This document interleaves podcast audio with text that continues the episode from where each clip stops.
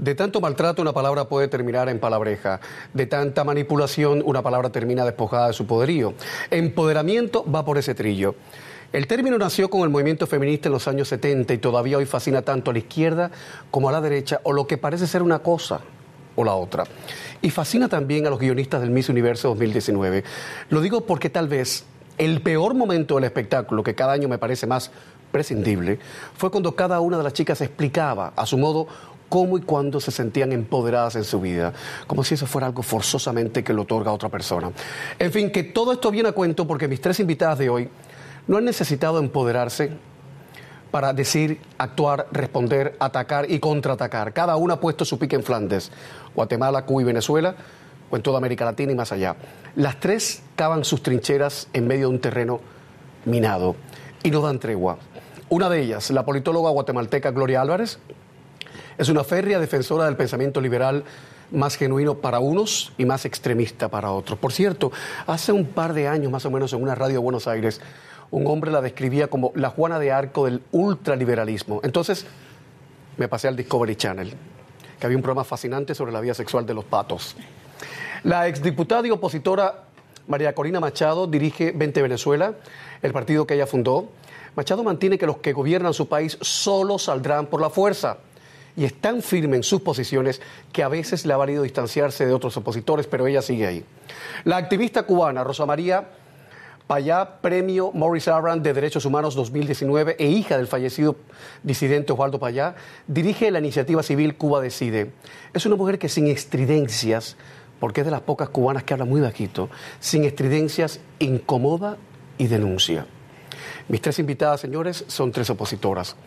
Tres mujeres que reman en contra de la marea y que hacen política en un mundo en el que, según ONU Mujeres, solo 24,3% de todos los parlamentarios nacionales son mujeres, solo el 24%. Abro comillas porque esto es una cita. No puedo decir si las mujeres son mejores que los hombres. Sin embargo, sí puedo decir, sin dudar, que no son peor que los hombres. Lo decía Golda Meir, la fallecida primera ministra de Israel, una mujer admirable. Y ya me hubiera gustado ver a mí la cara que ponían sus ministros cuando la señora Meir decía estas cosas. ¿O no? Comienza Camilo, que hablando se entiende la gente.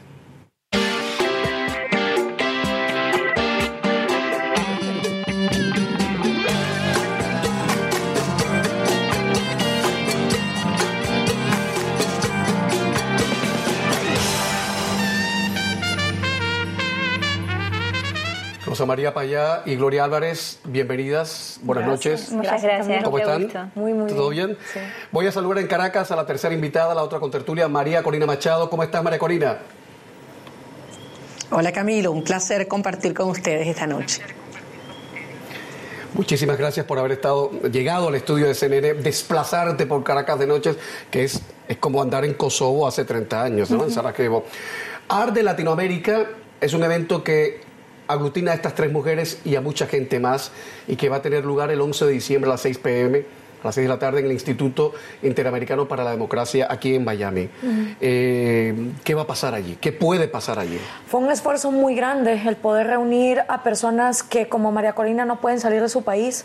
Vamos a tener gente de Nicaragua, de Bolivia, de Chile, de México, eh, explicando un poco la crisis que actualmente se está viviendo, las diferencias que hay en varias crisis, porque hay gente que quiere meter todo en un saco. Y no es lo mismo. Y no es lo mismo. No es lo mismo Bolivia Vale. que Nicaragua, que lo que está pasando en Chile o en Colombia. Y yo creo que es muy necesario que antes de irnos a vacaciones y a las Navidades eh, se hiciera un esfuerzo por más que la violencia que estamos viendo en las calles, tratar de dar una explicación y propuesta. Con el numeral Camilo Opositoras, ustedes son los otros conter- contertulios. Numeral Camilo Opositoras. Todas vuestras opiniones, sugerencias, lo que quieran, ahí. Numeral Camilo Opositoras. Eh, por cierto, María Corina, a María Corina el gobierno no la deja salir eh, de Venezuela. Y es justamente lo que pasa en Cuba con ciertas personas que la regulan. Te dicen, eh, te regulamos y no puedes salir de tu propio país porque el gobierno no quiere. Lo quería dejar eh, sentado por si hay algún eh, danés o suizo que no entiende de qué va esto para que lo entienda. María Corina, la primera pregunta es para ti. Eh, Chile, Colombia, Bolivia, Ecuador, Haití. ¿Por qué los latinoamericanos creen, crees tú que han perdido la paciencia con su gobierno? ¿Qué es lo que está pasando en estos momentos en América Latina? Bueno, buenas noches. Efectivamente, hay situaciones particulares de cada uno de estos países y expectativas enormes que ha generado el crecimiento y, la, democracia. El caso de Chile es evidente, pero hay una realidad y es que sobre toda América Latina se está esparciendo una amenaza, un peligro que tiene eh, su, su centro, su foco, precisamente en los recursos de Venezuela y del Estado criminal que aquí se ha instalado con el tutelaje cubano. Y y no podemos ignorar cómo estos tentáculos están llegando a las distintas naciones de América Latina, provocando desestabilización, conflictos y que buscan eh, desmontar las democracias liberales. No hay una sola nación en el hemisferio que esté a salvo si no se logra desmontar esta estructura criminal, este conglomerado criminal que tiene su sede principal en Venezuela, pero que obviamente involucra a Cuba, Nicaragua y otras naciones del, la región. Gloria Álvarez, la CEPAL precisa que en 2009 aumentó la pobreza en América Latina y que ahora mismo hay 72 millones de pobres extremos. En el lenguaje de los investigadores sociales se le llama pobres extremos a los que no tienen donde caerse muerto. dicen pobres extremos. Pregunto, las protestas en América Latina, los que protestan son estos pobres de solemnidad, los que no tienen nada o los que son de clase media temerosos de empobrecerse más o de no poder ganar más de lo que tienen? Depende de en qué país están protestando. Por ejemplo, en Chile. En Chile yo creo que es evidente por todos los estudios e investigaciones que se han dado que se volvió un efecto bola de nieve, donde en algunos casos hay personas que dicen esto fue espontáneo y hay otras investigaciones que están dando claramente los indicios que María Corina estaba diciendo, que hubo un momento orquestado que viene desde afuera y que a eso se le suman chilenos que se van entonces eh, subiendo a causas que no eran la original, que si porque el pasaje del metro está caro, que porque si no nos gustan los fondos de pensiones de salud, entonces, se va volviendo una bola de nieve, pero lo importante es ver cuál fue la causa del origen, qué, qué, qué es la mecha que prende esas cosas. ¿Y en tu opinión cuál ha sido la mecha? ¿En Chile, por ejemplo? Yo, yo, por lo que he investigado, hay un claro efecto que tiene que ver con lo que María Corina estaba diciendo. El Foro de Sao Paulo, tentáculos que tiene la izquierda para desestabilizar democracias donde no ha ganado las elecciones, porque eso es lo que está pasando. O sea, cuando la izquierda no gana las elecciones democráticamente, entonces trata de tumbar a estas derechas que la verdad han sido bastante mediocres, o sea, oposiciones que tampoco logran los progresos económicos y la igualdad ante la ley que la gente está esperando y que entonces es fácil tumbarlas. Pero querida Gloria, ¿crees tú que la, la izquierda latinoamericana, la mancillada izquierda latinoamericana que ya no sabe dónde va, tiene tanto poderío como para armar estos tropelajes en nuestros países? Para aprender la primera mecha, sí. Luego a eso se le sube una clase acomodada, media alta, de una generación que no sabe lo que es vivir en otra parte. Los chilenos no saben la bendición que tienen, no saben lo difícil que es la vida en Nicaragua o lo que ha pasado en Venezuela. Entonces, cuando a uno se le olvida que las, costas, que las cosas cuestan trabajo, que para, para ganarse el pan hay que producir, es muy fácil venir y decir, ah, entonces repartamos. Y entonces pasan las destrucciones que hay ahorita en, en, en Santiago de Chile, donde los más afectados son los pobres, vías de metro que va a tardar hasta años en poderse volver a recomponer. Entonces es como destruyamos, lo que venga después no importa. Bueno, pero Mon Laferte, ¿es la Forte o la Ferte? La, la, la cantante de Ferte ha dicho que, lo, que los que Mon Laferte ha dicho que los que destruían el metro eran los propios carabineros y va a tener que responder ante la justicia eh, por eso. Vamos a ver en qué para aquello. ¿Saben de quién hablo, no? La chica que es cantante que, que se enseñó un seno en el Grammy o en no sé dónde. Que por cierto la entrevisté en México y me dijo, no quiero hablar de rojo el concurso del que ella había salido, me pareció, empezamos a hablar de rojo, claro, en cuanto me dijo que no, empezamos a hablar de eso. Rosa María Payá, ¿cómo se explica que esta ola de protestas no haya alcanzado a países como Cuba y Venezuela, en los que se vive muchísimo peor que en Chile y en Colombia.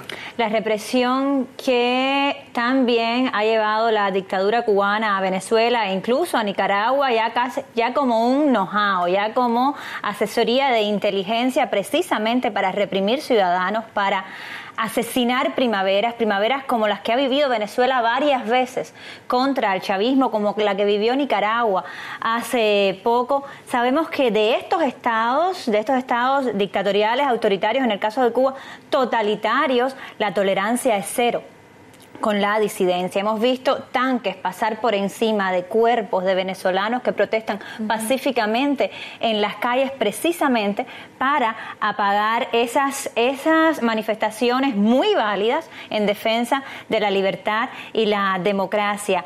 Hay, hay, son dos fenómenos distintos, lo decían ustedes al principio uno es el de las manifestaciones en lugares como, como Cuba, donde también ocurren, por mucho que se tapen eh, y por mucho que se repriman, y donde también hay presos políticos y donde también hay torturados, como es el caso de José Daniel Ferrer, que en este momento lleva 65 días en prisión luego de haber sido torturado, luego de pasar por una huelga de hambre que le costó casi la eh, mitad de su peso y que hace casi un mes nadie ha podido ver. En este momento no sabemos cómo él está. Eh, lo que quiero decir es que hay una diferencia entre ambos, eh, entre ambos fenómenos, por supuesto. O sea, unos protestan en democracia y otros no pueden protestar porque están en dictadura. Y aún así protestan y sufren las consecuencias. No hay que eh, no hay que poner a fajar una, una, insatisfacción social con la otra. Por supuesto que hay problemas en toda América Latina. Por supuesto que hay eh, muchos problemas por resolver en Chile,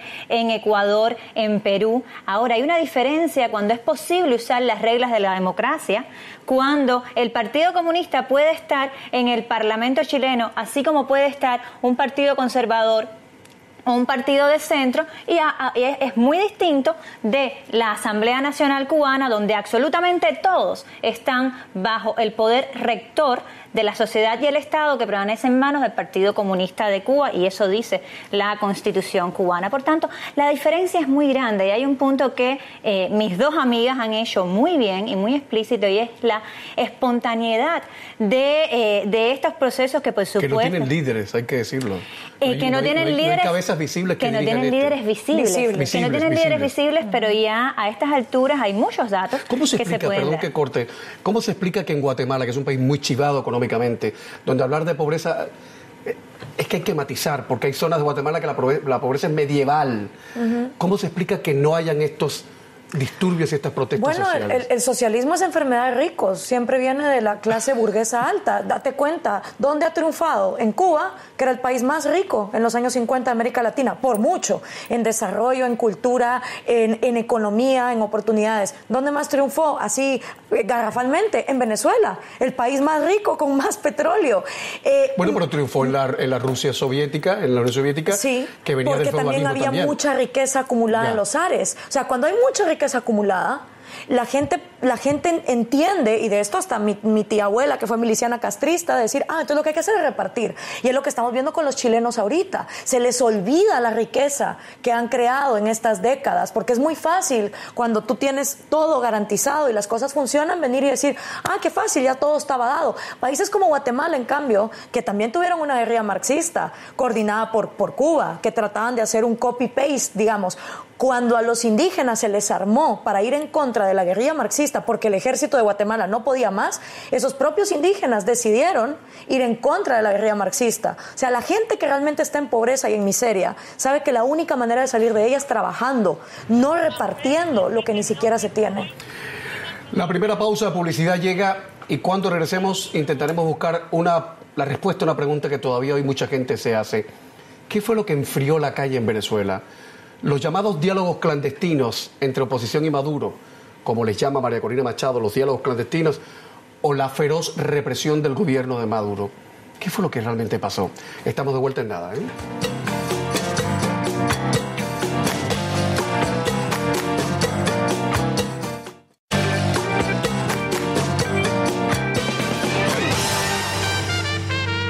Continúa este programa Las mujeres, ese otro poder con Rosa María Payá, con Gloria Álvarez y con María Corina Machado en CNN Caracas. María Corina, lo que tú llamas o has llamado alguna vez los diálogos clandestinos entre oposición y Maduro, ¿fueron los que enfriaron las calles en Venezuela como creen algunos? ¿Hasta qué punto es cierto? En parte, Camilo, pero yo quisiera hacerte una, una precisión antes de, continuar, porque he escuchado hablar de dictaduras y, y, es un error, es un error calificar el régimen que actualmente existe en Venezuela como una dictadura. Es una cosa muy distinta. Es un Estado criminal, un conglomerado criminal, donde han convergido en Venezuela todas las redes del crimen organizado mundial, desde la guerrilla del ELN y la FARC, que hoy están presentes en 18 de los 24 estados de Venezuela, el cartel de Sinaloa y los carteles de la droga del hemisferio, grupos y redes de contrabando de armas, de minerales, eh, de, de obviamente el narcotráfico, combustible y de personas y grupos terroristas islámicos. Están operando en Venezuela y desde aquí, utilizando Venezuela como refugio, buscan ampliar sus actividades criminales hacia otros países. De modo, era previsible ver lo que, esperar lo que hoy está pasando, de que parte de estos grupos, amparados y financiados por el régimen venezolano, hayan llegado a estas otras naciones y estén generando este tipo de conflictividad, que además lo anunciaron, porque el Foro de Sao Paulo se reunió el 25 de julio aquí en Caracas y anunció mucho de lo que hoy estamos viendo en Latinoamérica. Entonces, estas organizaciones criminales y algunas con lazos ideológicos se organizan, se protegen, eh, cooperan entre sí, mientras que vemos algunas naciones de América Latina creer que pueden ellas solas a lo interno defender sus instituciones democráticas y esto es un grave error. El planteamiento que nosotros hacemos es que desde Chile hasta Canadá, aquellos que creemos en la democracia liberal, tenemos que entender que hay una amenaza continental que requiere un esfuerzo hemisférico. Y conecto esto brevemente con el tema de Venezuela, porque hay mucha gente haciendo mucha plata en nuestro país. Estamos hablando de que esta gente puede haberse robado el régimen entre 300 billones a 600 billones de dólares. Imagínate cuánto dinero estamos hablando. Y que han penetrado a muchos actores de distintos sectores de la sociedad, las Fuerzas Armadas, los medios de comunicación, el sistema financiero, la academia, la política. Entonces, desgraciadamente, hemos visto a lo largo de estos años como en varias oportunidades. También, claro, también. muchos partidos la, oposición también, la oposición estaría en ese aquiaco de corrupción. Ha quedado más que evidenciado que hay actores de distintas organizaciones políticas que también han sido parte de esta trama de corrupción, de este entramado de corrupción. Hay gente honorable en las distintas organizaciones políticas, pero ha quedado demostrado que estos regímenes utilizan la corrupción como la primera herramienta de control de toda la sociedad y de construir aquella dirección política que satisfaga a la estrategia del régimen que no es otra que el apaciguamiento y la cohabitación. Así que estamos enfrentando una situación muy grave, pero el hecho que se devele, el hecho que se demuestre y que se desnude aquellos que han estado comprometidos en actos de corrupción es el primer paso para desmoronar esa herramienta, ese instrumento de control social que construyen estos sistemas. En el minuto 21 vamos a abrir espacio para lo que en este programa llamamos la Divina Comedia, donde solo caben ciertos tipos de criaturas, gente muy especial. Lo mejorcito de cada casa entra en esta sección, la Divina Comedia. Hoy protagoniza el líder ultraderechista italiano Matteo Salvini, el que repite siempre que los italianos primero, los italianos primero. Ahora anuncia que boicotea a la firma Nutella se me hizo la boca agua, porque no es suficientemente italiana, porque parte de las avellanas que usa para hacer esa crema que ellos venden mm. viene de Turquía. Mi pregunta es, Rosa María, ¿el ultranacionalismo es cosa de gente muy inculta, muy desinformada, o puede haber ultranacionalistas que estén en las universidades, por ejemplo? Los hay, los hay en las universidades como, como hay, como también hay, y yo creo que en una mayor proporción, ultraizquierdistas, eh, en movimientos de, izquierda extrema, sobre todo en las universidades de América Latina, estas personas que de pronto eh, las vemos con una camiseta del Che, los cubanos que sabemos cuántos otros cubanos murieron en las eh, paredes de la cabaña por órdenes de un asesino como el Che Guevara. Y es también parte de estos movimientos de los que eh, organizaciones criminales, como bien acotaba María Corina, como el Partido Comunista Cubano, como el PSUE venezolano, han echado mano para coordinar las chispas de las que eh, de las que hablaba de las que hablaba Gloria. Aquí hay puntos que son que son medulares hacerlos y tiene que ver con que el, eh, el la ofensiva que está viviendo América Latina, la agresión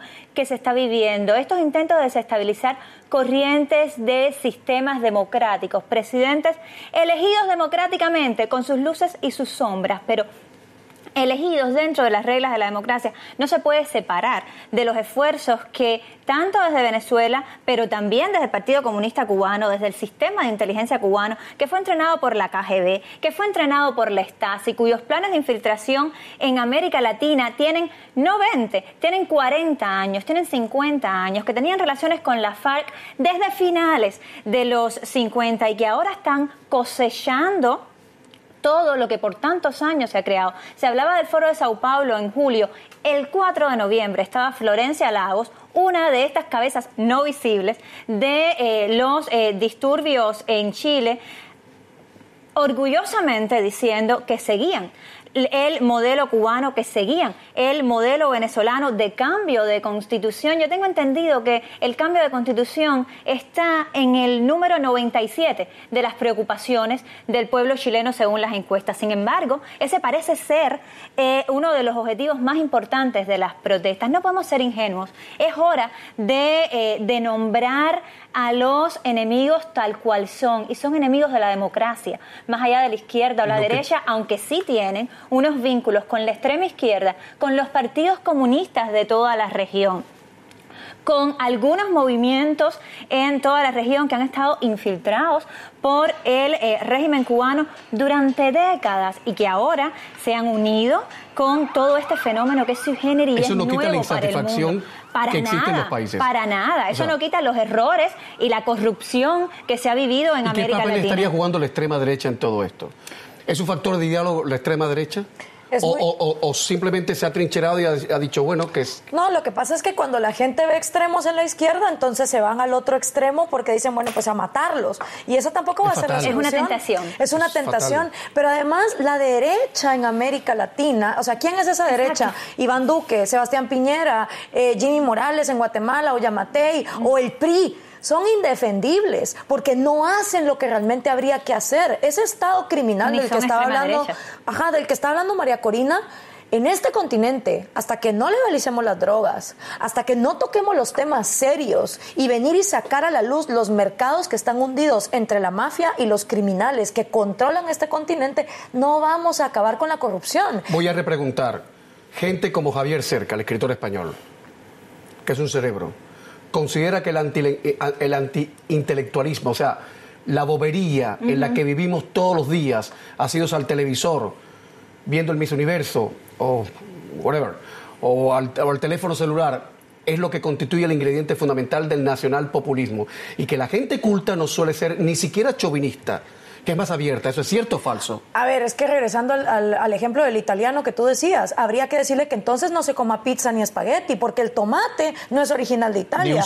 Viene de Asia. O sea, Marco Polo lo llevó a Italia y desde ahí empezó la pizza. O sea, somos tan absurdos en querer limitarnos en fronteras y en nacionalismos cuando dependemos de tantas cosas que nos vienen de otro lado. Conceptos como democracia, el uso del dinero, los mercados, son cuestiones globales que han existido a lo largo de toda la civilización. Y cuando alguien se empecina en decir, vamos a defender esta etiqueta, ya sea la etiqueta de la raza aria, ya sea la etiqueta de eh, la nacionalidad que sea, empieza a dividirnos cuando lo que deberíamos de estar es celebrando el individualismo, el que cada quien tenga sus derechos individuales respetados para poder progresar. ¿Qué más da si es chileno, es argentino? Y, lo que decía también Rosa María, la hipocresía, porque entonces no se vale la globalización excepto de mis símbolos, como la globalización del Che Guevara, que originalmente es argentino, pero ahí sí lo latinoamericanizan para volverlo un estandarte de derechos humanos. Bueno, pero en ese caso es la extrema izquierda o la izquierda, no la derecha, ¿no? Sí, el asunto es que... Deje, mira, policía, un momentito que las,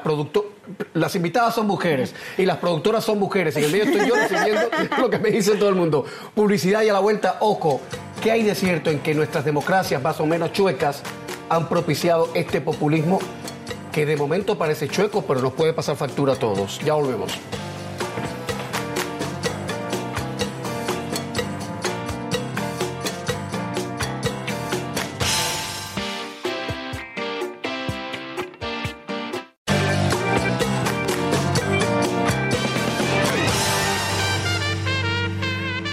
Populismo para todos los gustos. Un presidente de izquierdas en México, Manuel López Obrador, otro de derechas en Brasil, Bolsonaro. La tercera economía de América Latina, Argentina, va a quedar en manos de un gobierno populista. María Corina Machado, ¿cómo crees tú que el auge populista va a pasar factura a América Latina, digamos, en cuatro o cinco años? Porque nos va a pasar factura. Bueno, yo creo que lo que está pasándonos ya factura es algo mucho más, más, más profundo que merita una, una gran reflexión y es la, la, falta de mecanismos que tienen las democracias para defenderse del acecho de, de las prácticas totalitarias. Lo que ha ocurrido en Venezuela, pero lo que estamos viendo que está pasando en estos días en Colombia, en Ecuador, en Chile, tiene que sacudirnos y, y hacernos actuar en el sentido de que tenemos que buscar mecanismos que puedan identificar estas fuerzas criminales que están al acecho, preverlas, detenerlas, desarticularlas antes que sea demasiado tarde. Eh, veamos lo que está pasando en Colombia ahora, el riesgo que está viviendo la democracia y sus instituciones en este país. Y esto todo se ha estado fraguando de, y financiando desde Venezuela, Camilo. Y era algo que veíamos venir desde hacía muchos meses. Entonces, mi, mi planteamiento fundamental es cómo vamos hoy los latinoamericanos a reaccionar frente al avance de estos sistemas que una vez que toman el poder no los sueltan. Veamos lo que está ocurriendo en Venezuela. No lo sueltan. Y, yo sí quiero mencionar como un paso importante en lo que se ha logrado en, el, en la articulación de los países democráticos este año a propósito de la crisis venezolana, que ha sido la activación del Tratado Interamericano de Asistencia Recíproca, o conocido como el Tratado de Río, eh, en el cual comienza a construirse una, una, una, una red de operaciones de orden judicial, de orden policial, económico, financiero, en, entre las naciones afectadas para defenderse y protegerse de cara a esta amenaza o digamos esta operación criminal que ya está desplegada en América Latina. Yo creo que ese es el tema fundamental sobre el que hoy tenemos que hablar porque esto está avanzando y destruyendo vidas, instituciones y recursos en toda nuestra región. Rosa María Paya, eh, María Corina usa el, el, gerundio cuando dice esto está destruyendo instituciones en nuestra, en nuestra región, pero en Cuba eso ya se destruyó la institución democrática. ¿Cómo se puede, eh, qué es lo que puede redimir a los cubanos? ¿Qué puede, ¿Cómo se puede rehacer el tejido democrático en Cuba? Yo creo que, que el ejercicio de los derechos eh, educa en sí mismo. Es decir, no hay que esperar a preparar a ningún pueblo para la libertad. Los pueblos lo que tienen que ser es libres. Yo estoy menos preocupada por esa preparación que por el hecho de la liberación en sí, que como bien acota María Corina, ya no es un problema solamente de los pueblos, no son solo los venezolanos los que tienen que, salir, que salir del yugo chavista, no son solo los cubanos los que tienen que salir del totalitarismo comunista, de eh, la familia Castro y el grupo de generales que está en el poder, que sí son un régimen dictatorial totalitario y además son una organización criminal. Y además están enlazados con una serie de organizaciones criminales y organizaciones de extrema izquierda en toda la región y en el mundo. Y para eso la respuesta también tiene que ser regional. María Corina pone el dedo en la llaga con el TIAR. Me parece espectacular la sanción que se ha hecho a 29 miembros del chavismo en Venezuela. Me parece esquizofrénico que no me se mencionara al régimen de La Habana, que no se mencionara a quienes han traído en gran medida o han sido al menos un elemento determinante en el colapso de la democracia venezolana y en la articulación de todas estas fuerzas en la región. El artículo 6 del TIAR, y coincido totalmente, las democracias no están preparadas para esta agresión coordinada que viene de, eh, de grupos totalitarios y de grupos criminales. Pero el Tratado Interamericano de Asistencia Recíproca tiene elementos que son utilizables. El artículo 6 empodera, que tanto te gusta, a cada uno de los Estados miembros con las posibilidades de acción contra aquellos elementos que son el obstáculo a la paz y a la estabilidad en la región. Y la dictadura cubana lo ha sido por 60 años y, y toda la región está ahora mismo sufriendo el haber tolerado 60 años de castrismo en, eh, en, La Habana. Es hora de que, de que gobiernos como, como el de Duque, como el de Piñera, los gobiernos que han sido democráticamente electos en la región y que son un objetivo del régimen cubano y del régimen venezolano, nombren a su enemigo y sean capaces de tomar acciones en apoyo a la democracia en Cuba, a la libertad en Cuba, porque ese obstáculo hay que removerlo, porque nadie está salvo en la región mientras ellos estén operando. Permítame ir a publicidad y dejar una pregunta en el aire. En vuestro entramado ideológico, que no lo estoy juzgando, ¿eh? ¿hay espacio para algún tipo de izquierda? Por supuesto. Por supuesto. Democrática. ¿Qué tipo de izquierda sería? Democrática, esa que no llega al poder para quedarse con el poder. La otra pregunta es, ¿hay una izquierda democrática en América Latina? Donde no hay espacio para la izquierda es en la dictadura totalitaria comunista cubana. esa pregunta Ahí sí no hay espacio para la izquierda. ¿Realmente hay espacio para una izquierda democrática en América Latina? ¿Esa, esa izquierda, se puede contar con esa izquierda? ya volvemos.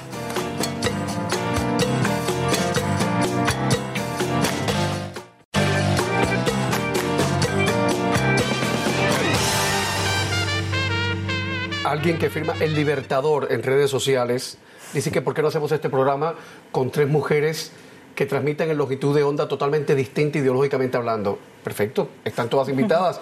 Si, si es que esto es CNN en español, no es de la, de la televisión cubana, ni la televisión nicaragüense, ni, ni BTV de Venezuela, que vengan y hagan el programa y que, y que digan sus razones también. Eh, al principio dijimos que solo el 24% de las mujeres son diputadas en el mundo de hoy. Solo el 24%. Quiere decir que la política hoy los hombres disponen de todos nosotros, incluidos los hombres, claro, en el mundo porque sí, y solo el 24% son mujeres. El aborto en América Latina, si hay algo claro es que en América Latina los hombres hablan más de prohibir el aborto que las mujeres y que las políticas antiaborto o relacionadas con el aborto las hacen los hombres. Me pregunto si ellos quedaran embarazados, cómo sería la cosa. Pero en fin, el tema del aborto en América Latina. Pasa, o sea, lo que estamos hablando de de la indefensión de la democracia, ¿también pasa por ahí el tema del derecho al aborto, en tu opinión, Gloria? En un, en un sentido sí, quería regresar a lo de 24% de mujeres, hablando de la poca participación y, ¿eh? y al amigo que le preocupa eh, que, que, aquí no haya representatividad. No solo no hay mujeres en política, sino que la mayoría son izquierdistas y marxistas y socialistas.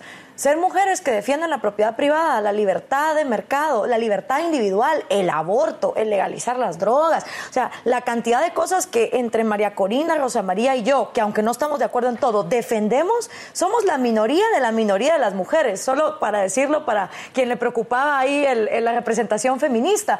Tener mujeres de izquierda en política es fácil, o sea, está Cristina Kirchner, está Dilma Rousseff, Bachelet, Roxana Valdetti, y mira en lo que quedaron. Entonces, solo quería decir eso. Y en cuanto al tema del aborto, yo soy una de las pocas mujeres que abiertamente me pronuncio, porque en el continente la mayoría de los que se pronuncian son hombres, las mujeres permanecen en silencio, o sea, no se sabe qué es lo que creen las mujeres latinoamericanas americanas y yo estoy a favor de que el aborto sea legal, pero eso sí, que cada cual se pague el suyo. Yo tampoco voy a obligar a una mujer católica que cree que eso es pecado a que con sus impuestos se pague el aborto de alguien más. Y si te preocupa que hay mujeres que no pueden abortar, fundas tu, tu, caridad y entonces voluntariamente puedes venir y dar abortos. Y ahí es donde eh, también quería decir algo sobre la izquierda.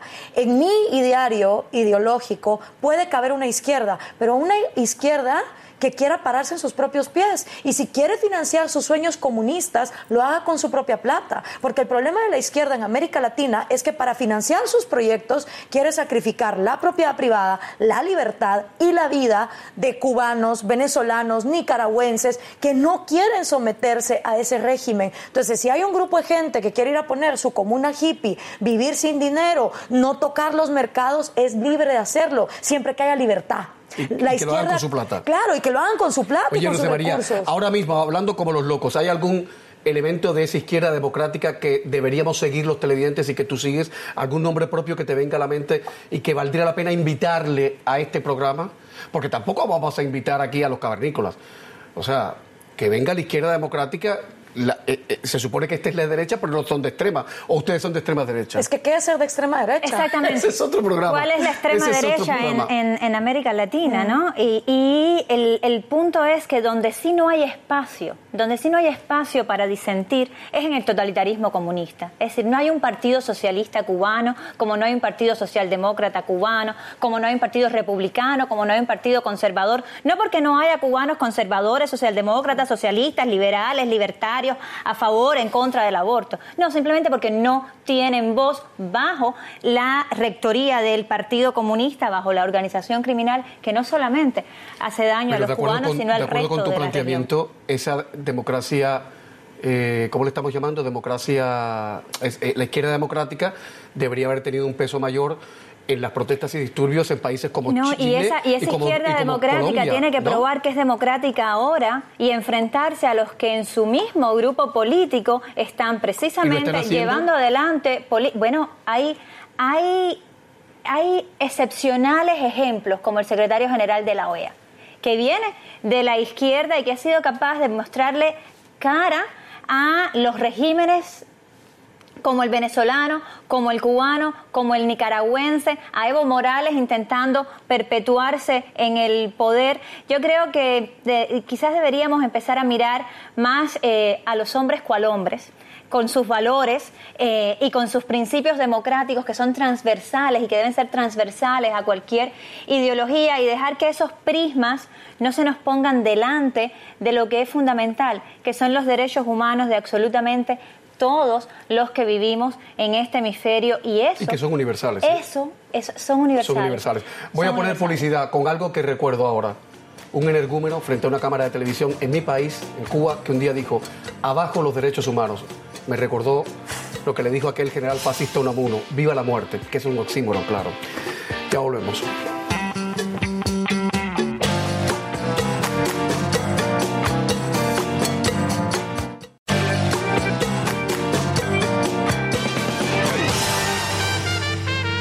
Que nos iba a faltar tiempo, lo sabía. ¿Qué es lo que se puede hacer para plantar cara al populismo? No sé si ganar la guerra, pero plantar cara al populismo y a la gente que cree en esa papilla ideológica en la América Latina. María Corina Machado, un minuto para ti en Caracas. Mm. Yo te diría, la verdad, la confianza en, el individuo y desde luego mucho trabajo. Paradójicamente, lo que está ocurriendo hoy en Venezuela, Camilo, después de décadas donde solo hemos conocido socialismo y donde en estos últimos 20 años se ha exacerbado el control, la corrupción, la destrucción de la propiedad, el atropello del Estado en todos los planos, Venezuela es hoy como nunca liberal, liberal en el sentido de abierto a los mercados, de respeto a la propiedad, de creer en el emprendimiento, y en la libertad individual. Yo estoy convencida que esta Venezuela que va a dejar atrás este sistema criminal porque los vamos a sacar del poder, va a despegar, va a erguirse, va a crecer, eh, dejando atrás crimen, corrupción, impunidad y socialismo. Y vamos a demostrar cómo en pocos años podemos componer a nuestro país de primera en América Latina. Que tenga Foca Santa. Eh, María Corina ha hablado mucho, ¿eh? Pero como no puede hablar nunca, es bien que lo hagan CNN. 30 segundos para ti. ¿Cómo enfrentar al populismo de América Latina? ¿Cómo ganar esa guerra? Con los hechos, con los hechos, contando la verdad, desenmascarando a los criminales y apoyando a los pueblos. Está claro que el, problema de cada país lo tienen que resolver sus ciudadanos, pero necesitan del apoyo de la comunidad internacional y ahora y muy concretamente del apoyo de los hermanos latinoamericanos, especialmente esos que todavía tienen poder para hacerlo. Gloria Álvarez, ¿cómo enfrentar al populismo? legalizando las drogas, quitándole a los criminales el flujo increíble que le dan a estas dictaduras socialistas violentas y criminales y separación absoluta entre gobierno y economía, porque mientras los gobiernos manosean las economías seguirá habiendo la corrupción de la que se quejan tanto los chilenos como los bolivianos como los venezolanos. ¿Y dónde dejas a la iglesia? Separada absolutamente del Estado también. O sea, no, no, no tiene por qué haber razón. El Estado no debería de controlar ni economía, ni educación, ni mucho menos creencias. Esas son cosas del ámbito privado. Ojo que el Papa Francisco cree también eso. Los curas más inteligentes dicen el laicismo existe por, existe por algo. No estamos eh, eh, eh, descubriendo nada.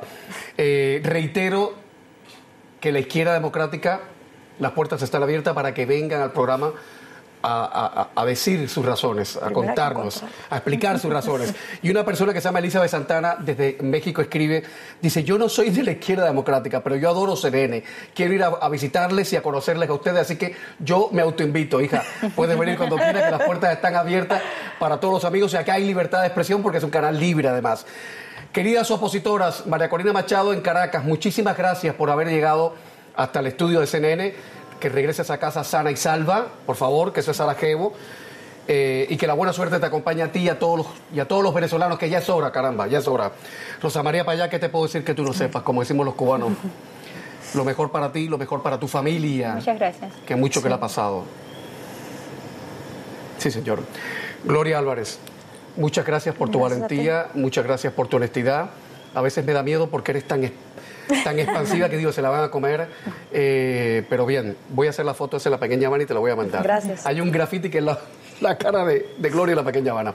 Colorín colorado que este cuento es acabado. Mañana volverá si ustedes están del otro lado. Chao, chao. Buenas noches.